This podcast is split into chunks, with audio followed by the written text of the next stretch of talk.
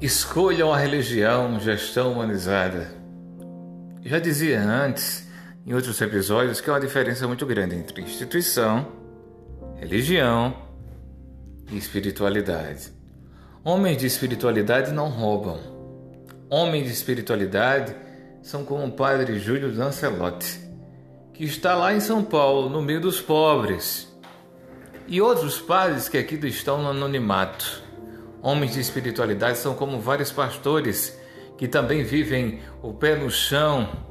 E não precisa ser nem de TL, Teologia da Libertação.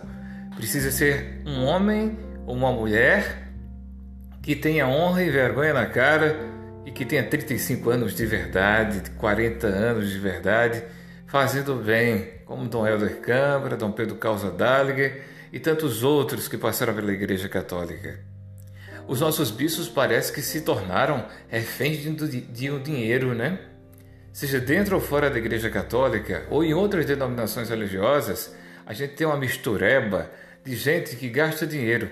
Tem até padre que faz basílica com mais de 9 milhões ou bilhões de reais, sei lá a quantia.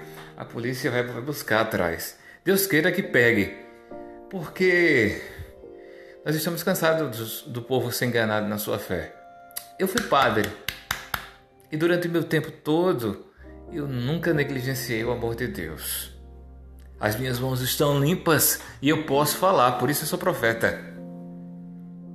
Eu nunca na minha vida usurpei, usurpei ou fiz qualquer coisa contrária. E não me orgulho disso porque sou um ser humano e poderia cometer como qualquer um.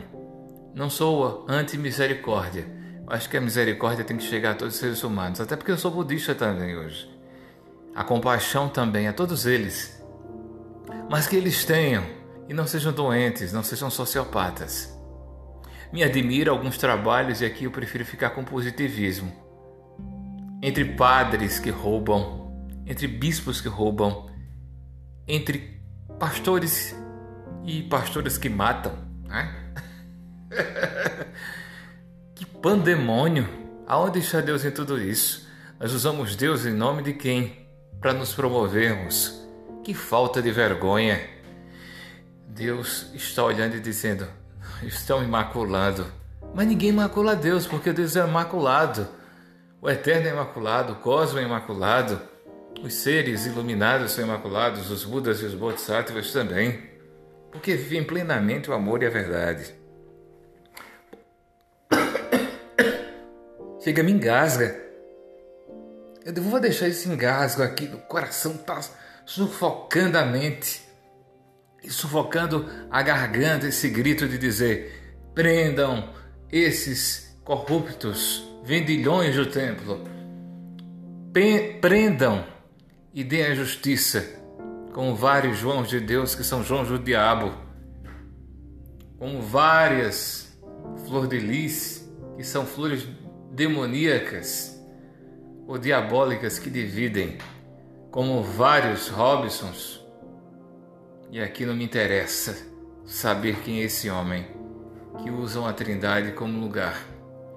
Como vários e várias pessoas que enojam, enojam e camuflam e ainda vem com a cara mais lisa do mundo. Será que eles são psicopatas, sociopatas? Psicólogos e psiquiatras me socorram. Eu não sou digno de dizer nada, senão serei julgado também. Mas a verdade é que, diante de um mundo tão doente e de uma fé tão doente, o que vale é saber que princípios e valores devem ser preservados, nem instituição, nem religião. Apenas princípios e valores para uma ética, uma ética da religiosidade.